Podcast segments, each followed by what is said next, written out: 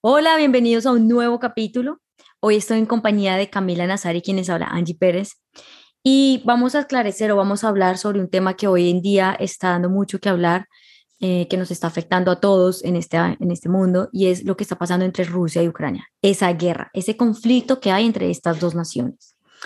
Pero en, algún, en alguna oportunidad yo estuve hablando con Camila y ella me decía a mí que esta guerra, este conflicto no se da únicamente entre naciones, sino también muchas veces en el hogar, con el esposo, eh, entre los hijos, con los amigos, con el jefe y con todas las relaciones que nosotros tenemos en el día a día.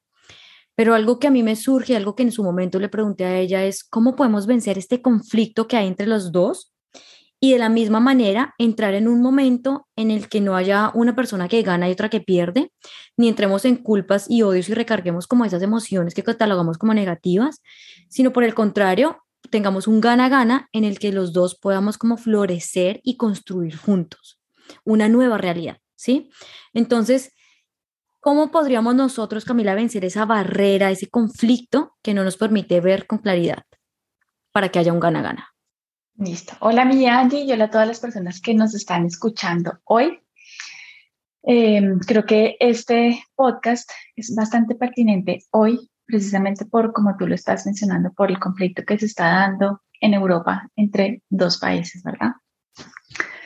Entonces, creo que es un buen punto de inicio empezar por cuál es la causa, ¿cierto?, de una guerra, cuál es la causa de un conflicto.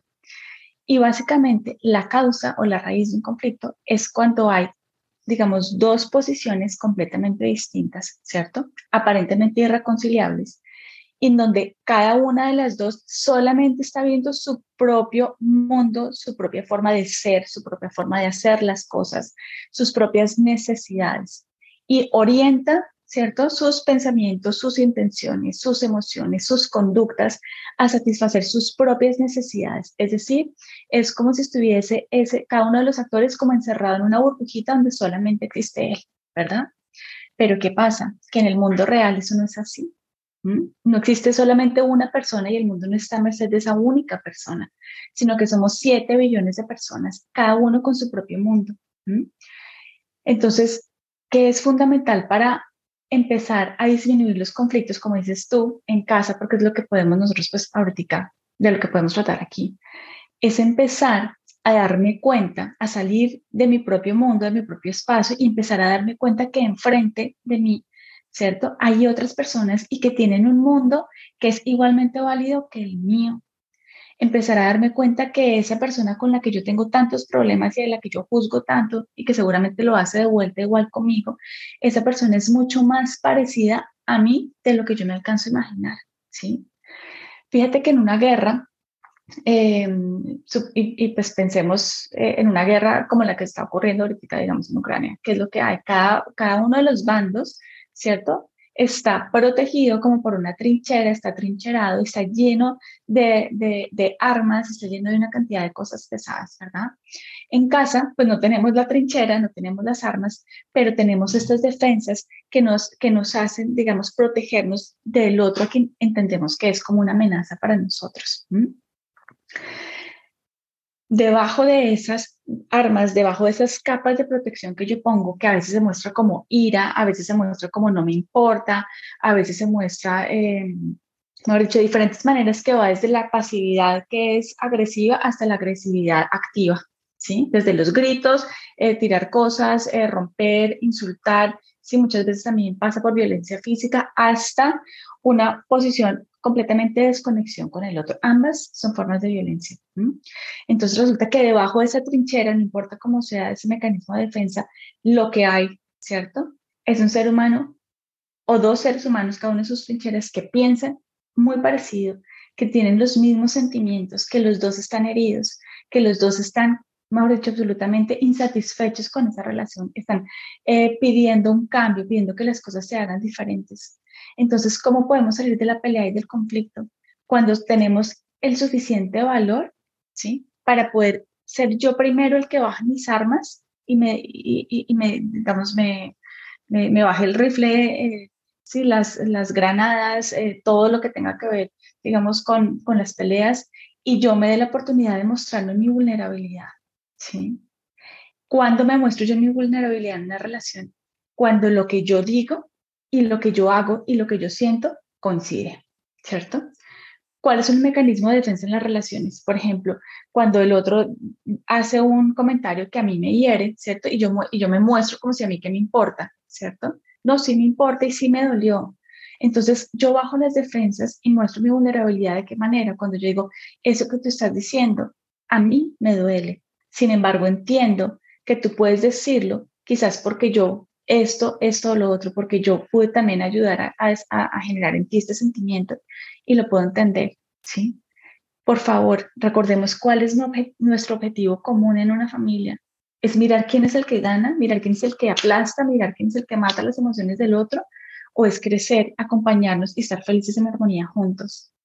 Recordando el objetivo, yo puedo bajar mis defensas y yo puedo eh, empezar a tener un diálogo más tranquilo con el otro y reflexivo en donde incorporo tanto lo que yo puedo estar fallando como lo que el otro, ¿sí?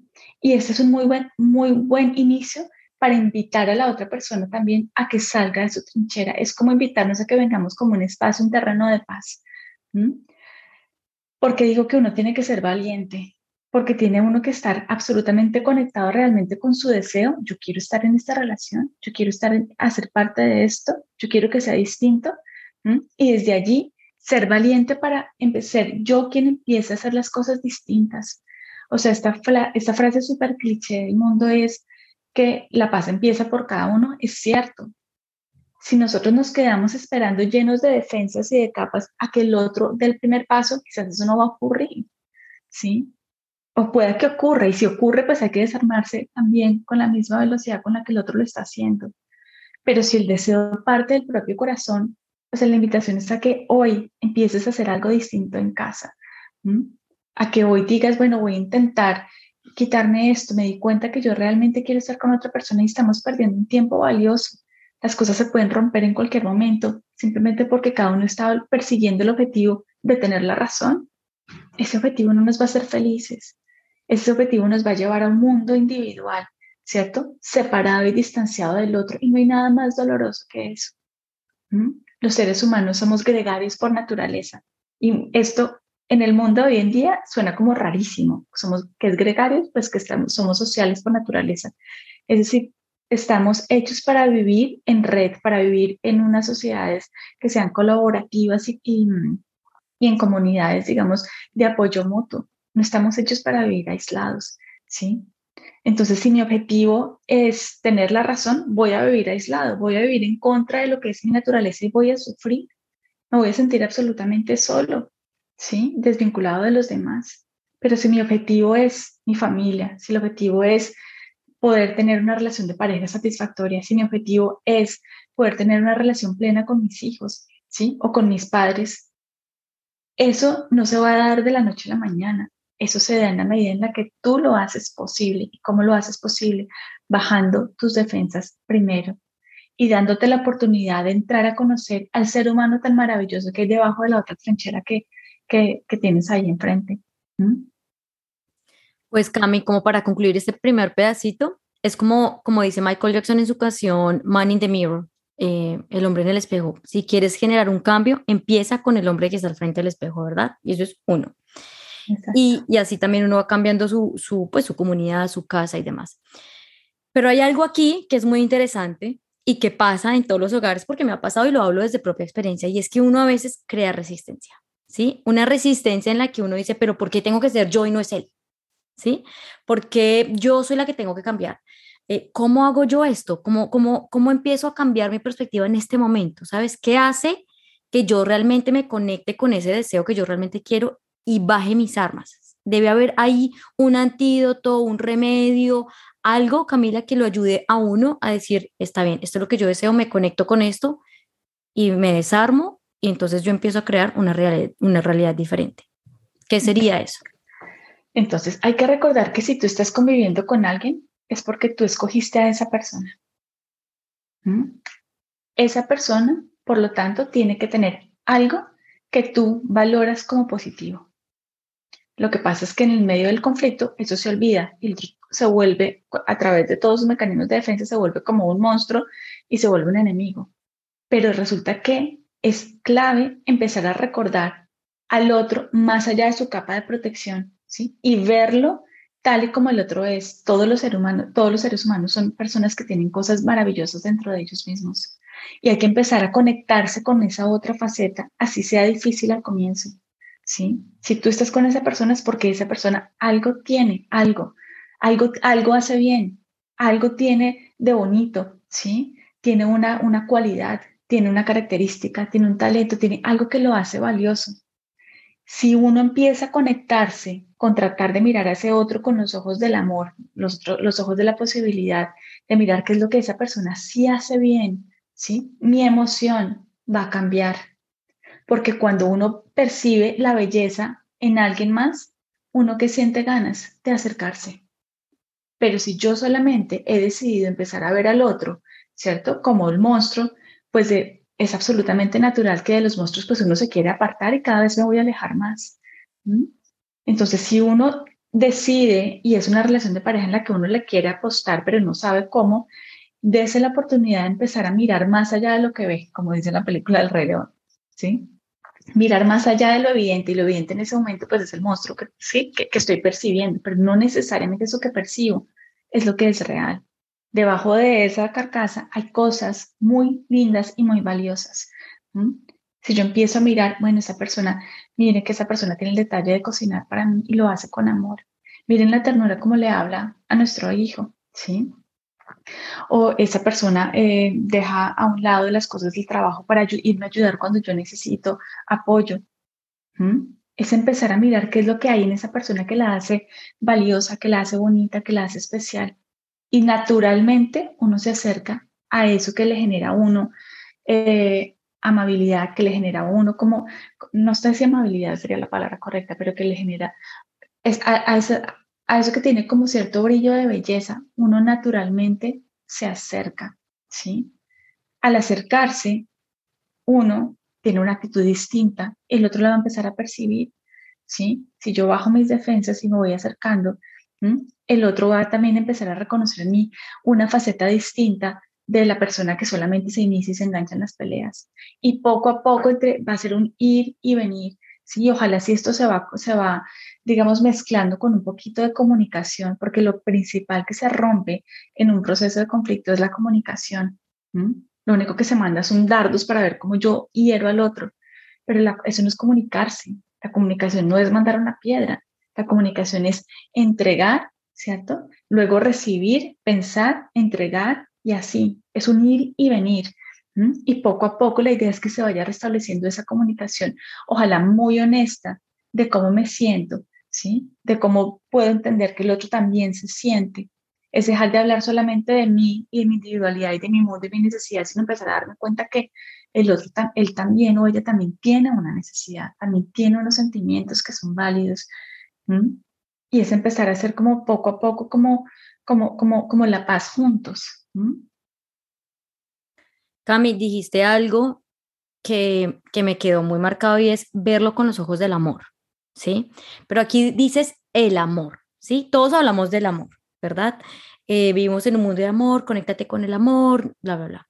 Pero yo creo que ese, ese amor, esa palabra amor, para mí la definición trasciende las palabras porque yo creo que es un sentimiento que, que ni siquiera todavía sentimos, diría yo, ¿sí? No sé si hasta, si hasta sería un sentimiento, la verdad. Pero, pero ¿cómo puedo yo, primero, definir el amor? ¿sí? No desde el amor es poner límites, sino realmente, ¿qué es el amor? ¿Qué es el amor puro y real? Para yo poder bajar mis defensas y poder ver el otro debajo de esa cáscara, como tú dices, eh, como desde su luz. ¿Cómo me conecto? ¿Qué es el amor y cómo me conecto con ese amor? Esa es una pregunta súper difícil porque, pues, ¿quién puede definir el amor? Es algo tan abstracto y tan complicado, ¿verdad? Pero la forma en la que a mí me gusta entenderlo es que el amor el amor es como un estado de, del ser, no es un sentimiento, ¿sí? Sino que es como un estado muy profundo del ser en el que, em, en el que se puede apreciar el valor de las cosas, ¿sí? Cuando yo estoy en un estado de tranquilidad y de armonía, ¿cierto? Y eso empieza en la relación consigo mismo, ¿sí? Yo puedo empezar a ver las cosas de otra manera, de una manera más amable. El amor en realidad es como una corrección en la percepción, en donde dejo de percibir solamente las amenazas y todo lo que viene producto del, del, odio, del rencor, de las emociones negativas, del miedo, ¿sí?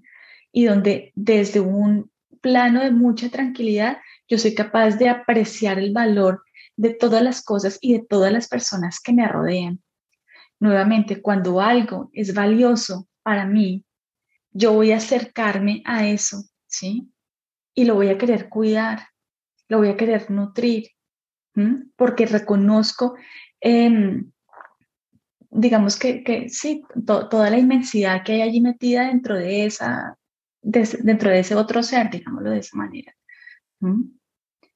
El amor empieza siempre a cultivarse a través de la relación que uno tiene con uno mismo. Cuando uno es capaz de empezar a, bajar un poco la velocidad de la vida, a empezar a conectar con lo que realmente es importante, ¿sí?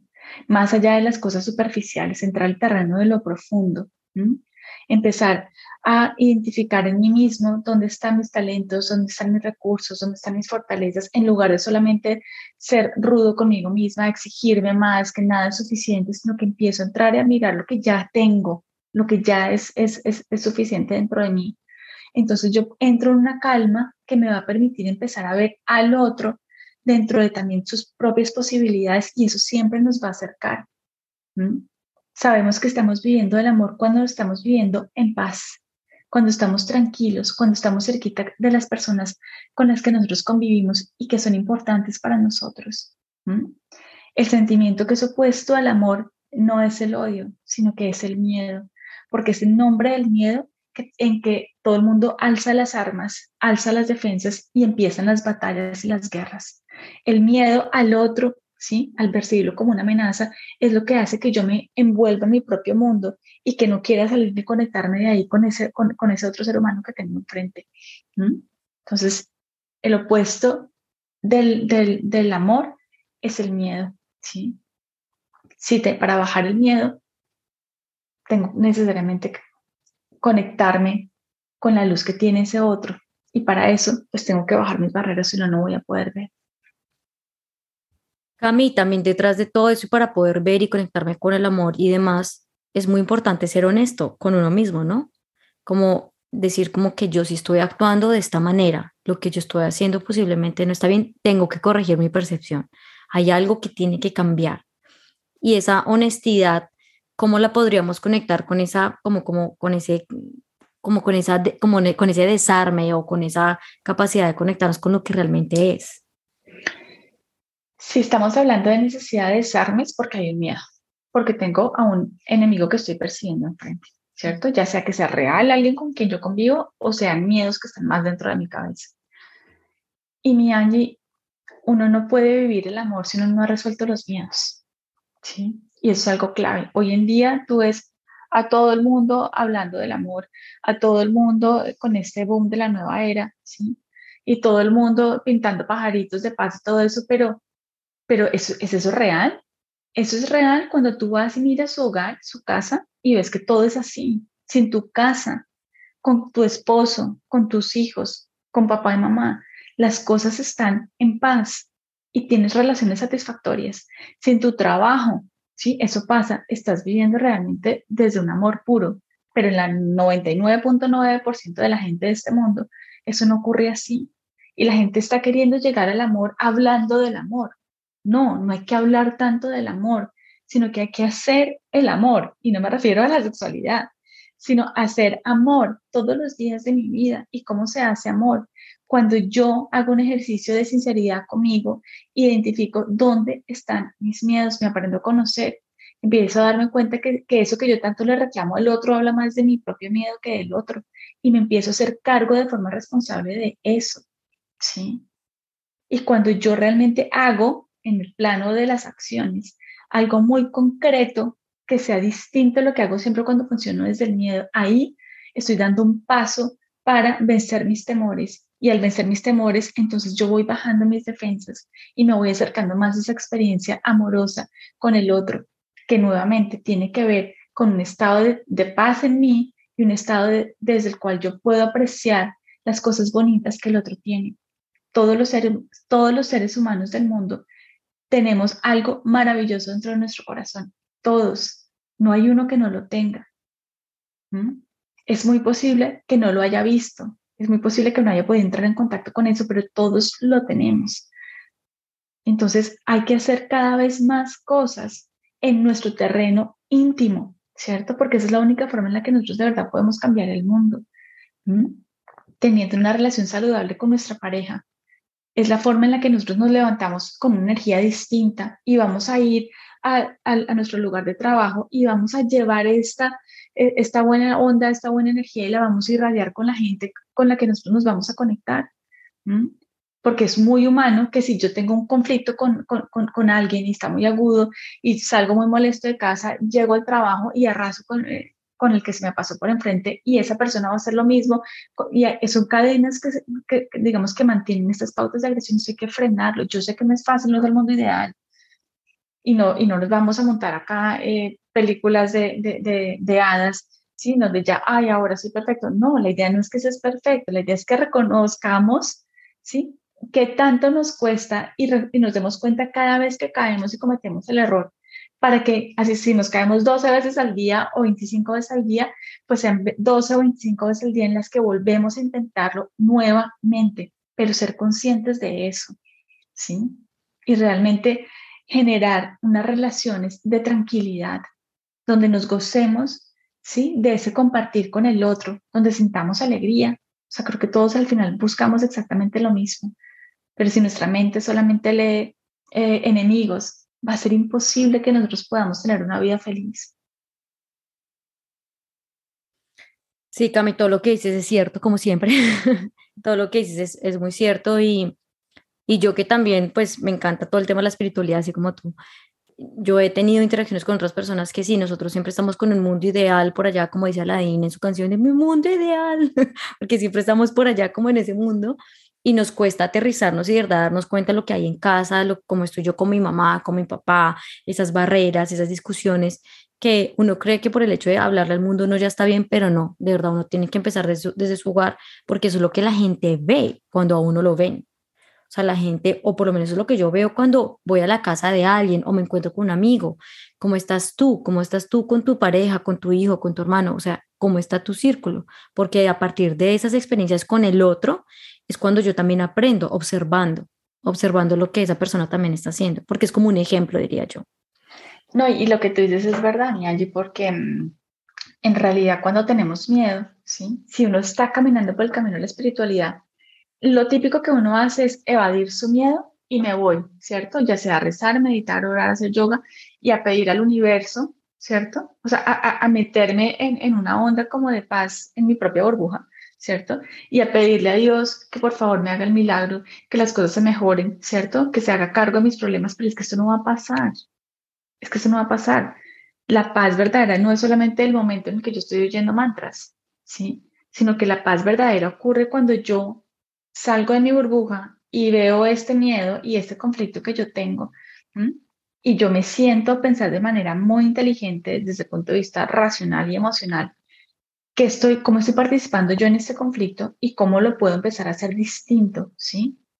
Clave, ¿cuál es mi objetivo? ¿Ganarle al otro o unirme con el otro? Porque de ahí parte todo, ¿sí? Desde cuál es el objetivo y la intención que yo tengo.